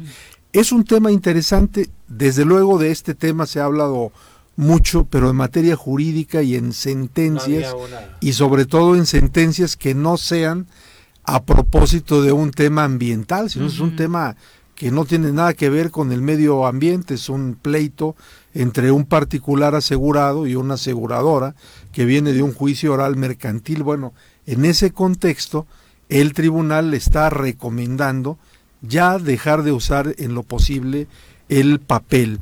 Pongo un poco en contexto cuáles son los eh, derechos constitucionales que están en juego acá. En el artículo cuarto de la Constitución se establece que el ser humano tiene derecho a vivir en un medio ambiente sano. Y en el artículo primero de la Constitución se dice que todas las autoridades, dentro de las cuales están los jueces, desde luego, dice, están obligadas a promover, proteger, garantizar y respetar los derechos humanos dentro del ámbito de sus competencias. Por lo tanto, deberán de prevenir, investigar, sancionar y reparar esos derechos. Lo que está haciendo acá el tribunal es en tuición, en garantía de ese derecho al medio ambiente sano, está promoviendo los derechos fundamentales. ¿Cómo? Específicamente acá lo que hace es le da vista a la Comisión Nacional este, de Seguros y Fianzas, recomendándole pasar a una era sin papel o a un paperless, como le llaman en los Estados Unidos. Eh, eh, rápidamente, acá el criterio jurídico de esta tesis, que vuelvo a repetir el registro, 202 48 38 y los abogados y abogadas que nos escuchen si quieren profundizar en lo que dice esta sentencia es el amparo directo 653 diagonal 2021 del tercer tribunal colegio de materia civil del primer circuito. En el criterio jurídico se dice a la letra, este tribunal colegiado de circuito determina que los tribunales nacionales están obligados dentro de su ámbito competencial a proveer todas las medidas necesarias y pertinentes para garantizar el derecho humano a un medio ambiente sano previsto en el párrafo quinto del artículo cuarto de la Constitución General. Ojo, dice, sin importar la materia de su especialización ni fuero territorial. No importa que el asunto no trate de un tema de medio ambiente, pudiera ser como aquí un tema mercantil, pudiera ser un tema penal, pudiera ser un tema este laboral y esto implica, dice este tribunal, que el órgano jurisdiccional está facultado para dar vista a las autoridades que no tienen una reglamentación favorable al ambiente para que de así determinarlo en el ámbito de sus competencias puedan eh, considerarlo. Y remata mencionando que los actos jurídicos mencionados o en relación a ellos, se sugiere acudir a los medios electrónicos con el propósito de sustituir el papel y otros impresos por tecnología digital a fin de vigilar el adecuado manejo de los recursos materiales e insumos, así como fomentar la protección al medio ambiente sano. Creo que es un, un tema importante y es un tema que, aunque reitero, no proviene de un amparo medioambiental, de un amparo que tenga que ver con cuestiones del medio ambiente, sino un tema civil. Esto es muy importante porque da la pauta para que en otros temas que no tengan nada que ver con el medio ambiente en su planteamiento, pero que periféricamente puedan llegar a tener cuestiones de protección, no solamente del medio ambiente, sino de otros derechos este, humanos en juego, es facultad y es obligación de los jueces del conocimiento, pues tutelar estos derechos. Y pues bueno, transitemos a un paperless o a una era sin papel.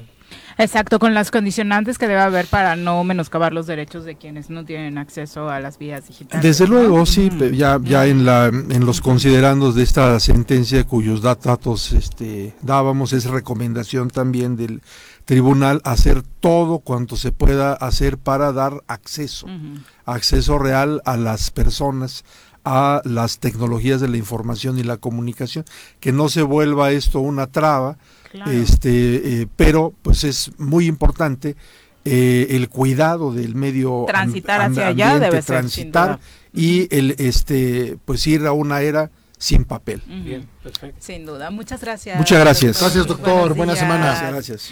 Eh, Abelardo Maya, un abrazo. Dice, siguen existiendo las mafias al interior de las cúpulas, pero la cosa es de la sociedad. ¿Por qué seguimos creyendo en ellos? Ahora, ¿a quién le vamos a creer? Seguimos votando por candidatos que ni siquiera son de la localidad, ni mucho menos del Estado, y luego nos decimos engañados. El ejemplo claro es Cuauhtémoc Blanco de que el poder está en nosotros. Y tienes toda la razón también Roberto Figueroa a través de Twitter dice, y de esos 26 universitarios egresados que comentan, de los 100 que ingresan a primaria, ¿cuántos tienen empleo en su profesión? Pues justo, ¿no? Ese es otro gran tema, el acceso, por supuesto, a un trabajo relacionado con la profesión eh, que tienes. Son las 8.48, vámonos con nuestra nutrióloga de cabecera. Ya está la doctora Mónica Novielo en cabina. Bienvenida, doctora. Muy buenos días. Buenos días, ¿cómo están? Muy bien, muchas gracias. Qué bueno, pues hoy vamos a hablar un poquito de el cáncer y la alimentación. Ya he hablado en otras ocasiones como de, de cánceres específicos, pero hoy, bueno, va a ser como en general. El cáncer el día de hoy parece una epidemia en el mundo, no solo en México. Eh, hay muchísimos casos. Yo, nosotros tenemos tenemos eh, varios pacientes con esto y apoyamos mucho con dietas, con suplementación, ¿no? Y ayuda muchísimo en, en, este proceso. Eh, bueno, el cáncer es un sobrecrecimiento de las células, se empiezan a multiplicar desmedidamente y llegan a formar tumores, ¿no? Eh, no todos los cánceres tienen tumores, por ejemplo, la leucemia es un cáncer que no produce tumores, ¿no? Y dependiendo del tejido donde se encuentra eh, este cáncer, es cómo se va a llamar. Por ejemplo, el más común es carcinoma, que, se origina en las células epiteliales. Eh, por ejemplo, hay uno que se llama sarcoma, que se origina en el hueso o en tejidos blandos, ¿no? Linfomas, que son de la linfa. Eh, la leucemia, que les digo que es como un cáncer de la que se origina en la médula, ¿no? En la sangre. Eh, y así, ¿no? Por ejemplo, el melanoma, que da mucho en la piel, tiene que ver con los melanocitos, que son los que las células que producen eh, la melanina, que es lo que nos da el color de la piel, la pigmentación. Eh, y entonces, bueno, dependiendo de dónde está el cáncer es más o menos agresivo, ¿no? Eh, en México, por ejemplo, hablando de cánceres, la primera causa de muerte por cáncer es cáncer de mama. En segundo lugar estaba... ¿Qué es el linfoma? El cáncer, no, los más comunes son carcinomas cuando son de mama. Mm. En segundo lugar ahora está el colorectal, o sea, de, mm. colon. Antes estaba el de próstata, pero ya le ganó el de colon, ahora está en segundo lugar y en tercer lugar el de próstata. Eso es en México. A nivel mundial el, el número uno es de pulmón, ¿no? todavía, pero en México el de mama. Entonces, bueno, eh, yo creo que el cáncer es algo que es multifactorial, o sea, son varios factores que hacen que, una persona tenga cáncer. Eh, sí hay un factor genético, eh, mucha gente dice que son, que tiene que ver mucho lo emocional, y sí lo creo, ¿no? Este, pero hay algo más porque en en siglos pasados, en 1700, en 1600, no había la cantidad de cáncer, era una enfermedad muy extraña, ¿no? Si tú vas y revisas, ¿no? Entonces sí creo que hay un factor de los químicos que hay ahora en, el, en, los, alimentos? en los, alimentos? en el aire, en el agua, en todos lados, ¿no? Entonces yo creo que es muy importante prevenir, porque la gente no tiene conciencia, a todos nos puede dar cáncer, o sea, es como, ay, le dio, y todos tenemos algún familiar con cáncer, o sea, ya está esto creciendo y las muchísimo. ¿no? y hay muchos niños que presentan cáncer, ¿no? Entonces... Yo sigo con el hígado encebollado. Entonces sí creo que es algo que tenemos que evitar y prevenir, ¿no? Y si ya una persona tiene, pues con más razón tiene que, que comer bien, ¿no? Eh, y sobre todo, bueno, yo creo que hay cinco cosas quizás que evitar. Bueno, uno, los químicos, que creo que es de lo peor. O sea, todas estas eh, cosas empaquetadas, envasadas, que, por ejemplo, el mismo Nor Suiza que hemos hablado tanto, o sea, ese hay que evitarlo, es puro químico, ¿no? Y cada día veo que sale uno nuevo de que sin conservadores y sin esto. O sea, sigue siendo una porquería, ¿no? Solo me pongo a pensar en, en, en, aquellos que quieren cuidarse y vivir sin químicos. Hoy es prácticamente imposible. Sí, pero bueno, lo menos que puedas, ¿no? O sea, sí puedes comer cosas más naturales, más frescas, no tanto empaquetado. Y estas cosas de que no tengo tiempo, o sea, ¿no? De, cocinarme algo, es un mal pretexto. O sea, que está primero tu salud. Como a mí vas a ser la mejor doctora del panteón, ¿no? Si no te cuidas, ¿no? O sea, ¿para qué quieres después? O sea, no, doctora, espérate. No. Pero bueno, es verdad, o sea, si, si, este, si no te cuidas ahorita y pones otros pretextos enfrente, pues al rato para allá, ¿para qué no? Entonces, bueno, esa es una. Otra, los, el azúcar. O sea, el, una célula cancerosa necesita un medio ácido para poderse reproducir. Entonces el azúcar te da justo ese medio ácido para que estas células se reproduzcan. Entonces el azúcar es otro factor. Y me, refiero al azúcar blanca, mascabado, todo refinada, ¿no? O sea, no estoy hablando de las frutas, por ejemplo, ¿no? Porque la gente luego confunde. Otro factor muy importante es, son los lácteos. O sea, si ustedes... Somos el único animal la- que, toma una que leche toma que no es de su especie. Sí, ¿Y sí. para qué es el- el- la leche del becerro, por ejemplo? Pues para que crezca, ¿no? Entonces tiene factores de crecimiento esta leche. Entonces es lo que menos queremos con una célula cancerosa, que siga creciendo. Entonces todos los lácteos van a ayudar a que estas células crezcan más, ¿no? ¿Los dejas de lado a todos, doctora? Los ¿Todos lácteos, bueno, yo haría una excepción con el yogur natural, que es un fermento, entonces está rota la caseína, la lactosa, en el proceso de fermentación se rompen, entonces sí los dejaría de lado, bueno, el yogurt, pero todo lo, aunque sean de cabra, o sea, también las cabritas tienen que crecer cuando son bebés, o sea, tienen factores de crecimiento, o sea, para eso son los lácteos, para que crezcan, y estos animales son mucho más grandes que nosotros, ¿no? Eh, bueno, y otro, otro factor serían las carnes rojas, que he hablado mucho de que el cáncer para la medicina china quiere decir que el hígado dejó pasar los venenos, o sea, el hígado es como un filtro. Y bueno, hay tantos venenos en el cuerpo que ya no puede más y los deja pasar. Y las carnes en general calientan mucho el hígado, encima de que vienen con un montón de químicos, ¿no? Entonces sí. Por hay la que propia tener- alimentación que tuvieron los animales los previo, animales, ¿no? exacto. ¿no? Hormonas, albutamol, o sea, les ponen cosas para que crezcan y que rinda más la, el- el- la res, ¿no? Eh, eh, bueno, eso sería como básicamente lo que hay que evitar y por sobre todo los químicos. Y mujeres tengan cuidado con los anticonceptivos porque hay gente que los toma por 10 años. Digo, yo no estoy en contra de tomar para algo una hormona sintética, pero cuando se toma por tiempos prolongados están más propensas a que les dé un cáncer eh, de mama o incluso cervicouterino, ¿no? Entonces hay que tener mucho cuidado con estas hormonas. Y Hay vamos a promover la vasectomía, que es reversible. Muchachos, no tienen pretexto de la edad y pueden Sí, ayudar y yo siempre he creído que las mujeres reversible pasamos por no tanto si coso- cosas hormonales que ya le toca al, al Yo me la hombre, hice ¿verdad? justo por eso, ¿eh? sí. O sea, yo claro. cuando me dijeron Sí, sí. uno a otro, dije, no, yo, ¿para qué le adelanto todo a, a- a mi esposa? O sea, no- no, Claro, no, y en el hombre es algo muy muy sencillo, es una cirugía Súper. que entra, es ambulatoria, entran y salen 25 en, minutos. Sí, ve- 20, 25 minutos. Yo a, la- o sea, están yo a las 8 de la mañana, a las 9 ya estaba en mi casa. Sí, Le dolió más la derrota del PRI en la elección de... Pero sin lugar a que duda. la cirugía.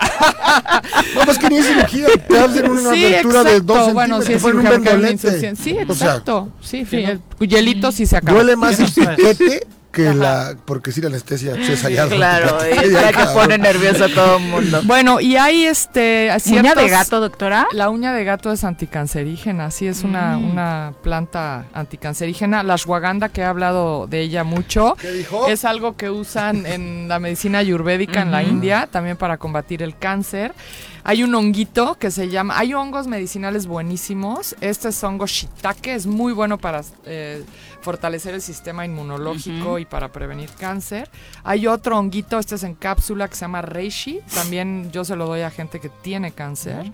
Eh, ¿Y eso en qué los ayuda? Esa es ayuda a combatir el cáncer. Ok. Y la vitamina C en dosis fuertes, hay toda una controversia, pero hay estudios que demuestran que la vitamina C por vena ayuda incluso a combatir el cáncer.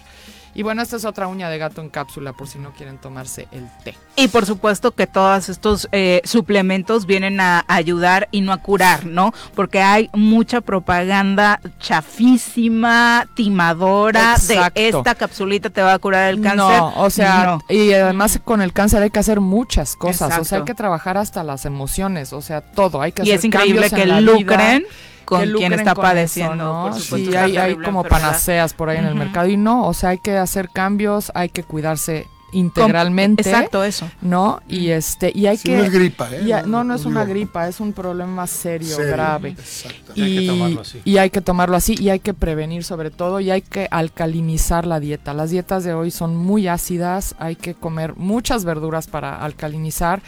Cosas como brócoli, espárragos, hojas verde oscuro son también eh, cosas que ayudan a fortalecer el sistema Tienen inmunológico y cuando hay cáncer con más razón, ¿no? Perfecto, doctora. Del público preguntan que si la hernia hiatal, es sobre otro tema, Sí. que si la hernia hiatal tiene tratamiento o es solo con operación porque le está ca- ocasionando problemas para comer. Es que eh, nosotros lo que buscamos es ir a la raíz del problema. O sea, una hernia ya tal, ¿qué te provocó una hernia? Entonces quizás te operen, pero al rato vas a andar con otro problema porque porque no estás buscando qué te provocó la hernia yatal. Entonces seguramente están comiendo cosas que no les caen bien, ¿no? Irritantes o incluso cosas que les dan alergia o intolerancia. Y entonces sí se puede trabajar, eh, puede mejorar, pero este sí hay que ver la raíz del problema. Sí puede mejorar mucho con una buena alimentación y algunos suplementos. Sí. Perfecto. Muchas gracias, doctora. ¿Dónde te encuentras Estamos nuestro radio escucha? aquí en Plaza Andrómeda, en el local 19, en Punto Sano. Muchas gracias por Gracias a ustedes. Buena semana. Ya nos vamos. Ni hablamos hoy del Checo Pérez, que ya nos había acostumbrado a muy buenas cosas y ayer le bueno, fue pero desde muy, la pole, ¿no? mal, sí. Desde la pole le fue mal, se estrelló en la pole y salir. Eso ocurre porque sale en el lugar 13. Entonces hay que hacer. Reventó la máquina. Reventó el coche por, por el ánimo de, de sobresalir. Pero bueno, el equipo llegar. Red Bull. Eh, ahí está, por eso es coequipero, por eso es el copiloto y Red Bull sigue eh, Es al frente del equipo, campeonato. no hay que olvi- olvidarlo. Sí, ¿no? al frente del campeonato con, con el triunfo de Verstappen. con Max. ¿no? Muchas gracias, Gracias Jorge. a Muy buenos ustedes. días. Nos vemos el Pepe, siguiente muy lunes. buenos días. Ya nos vamos. Pues el lunes ya se convirtió de haters. Aquí la pelea con Jorge se pone muy Bienvenidos, buena. Pero aparte ahí está mi Twitter, arrobenme, yo les contesto, Ah, ¿eh? No tengo problema, no necesitan usar intermediarios como Arroba Jorge Mit. ¿Cuáles intermediarios? No, no, no, no necesitan ah, intermediarios. No, te, te los estoy leyendo como. Por eso, a todos los que quieran decirme bienvenidos, no me aire. Ya nos no vamos. que tengan excelente inicio de semana. Por lo pronto, echaron un tiro a bailar y a gozar.